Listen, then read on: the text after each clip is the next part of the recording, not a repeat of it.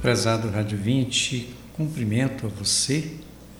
Hoje, dia 22 de agosto de 2021, nós celebramos na liturgia católica o 21 primeiro domingo do tempo comum. Eu convido você então a gente refletir um pouco sobre a liturgia de hoje. Primeiro dizer o seguinte: a Eucaristia ela é celebração de ação de graças da comunidade cristã por causa da morte e ressurreição de Jesus Cristo. Então, a celebração desta grande realidade da ressurreição, essa realidade que é fonte da nossa fé. No dia de hoje, nós rezamos de modo especial por todos os catequistas, todas as catequistas, todos os leigos e leigas que são dedicados ao serviço da palavra de Deus e ao serviço da fé na formação dos cristãos na vida das nossas comunidades.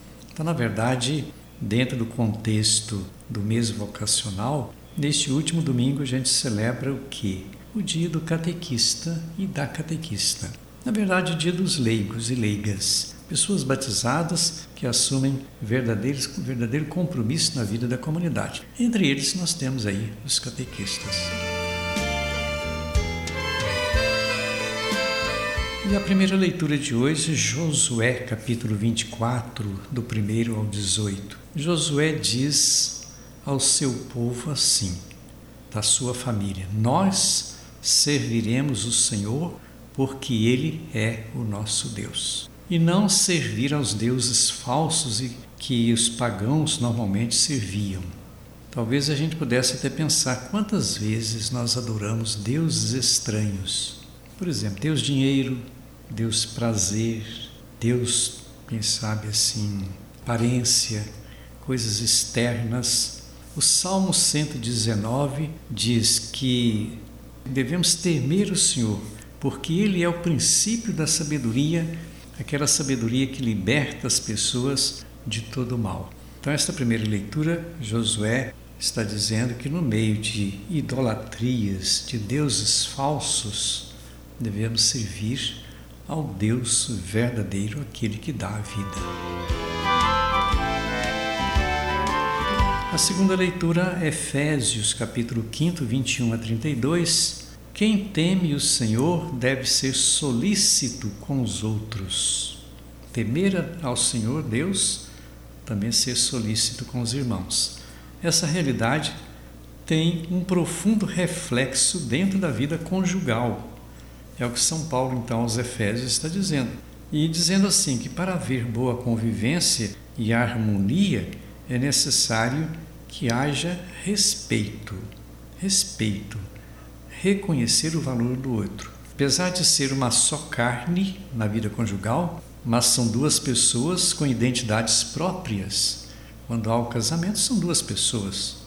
Um homem, uma mulher, cada um vem de uma família diferente, cada um tem a sua formação. Agora, a riqueza da convivência está justamente aí, quando um consegue entender o outro, seja nas virtudes, seja nas qualidades, como também nas deficiências, nas dificuldades, nos pecados. Todos nós temos o bem, temos o mal, temos facilidades e temos as dificuldades.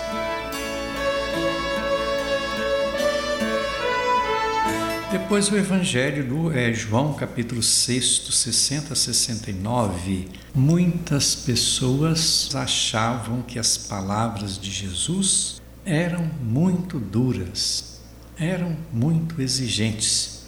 Por quê? Porque Jesus falava exigindo autenticidade. E autenticidade não é fácil. Muitas pessoas quiseram ir embora. Até o próprio Jesus falou: Vocês não querem ir embora? Parece até que ficavam escandalizadas com as palavras de Jesus. Mas a verdade era anunciada com coragem. Não podemos ter medo da verdade, esta é a grande realidade. Diante disso, então, Jesus deixa as pessoas livres para decidir. Hoje é dia do leigo, da leiga na vida da, da igreja. Como tem sido assumido o compromisso do, de batismo? Porque é uma questão de decisão.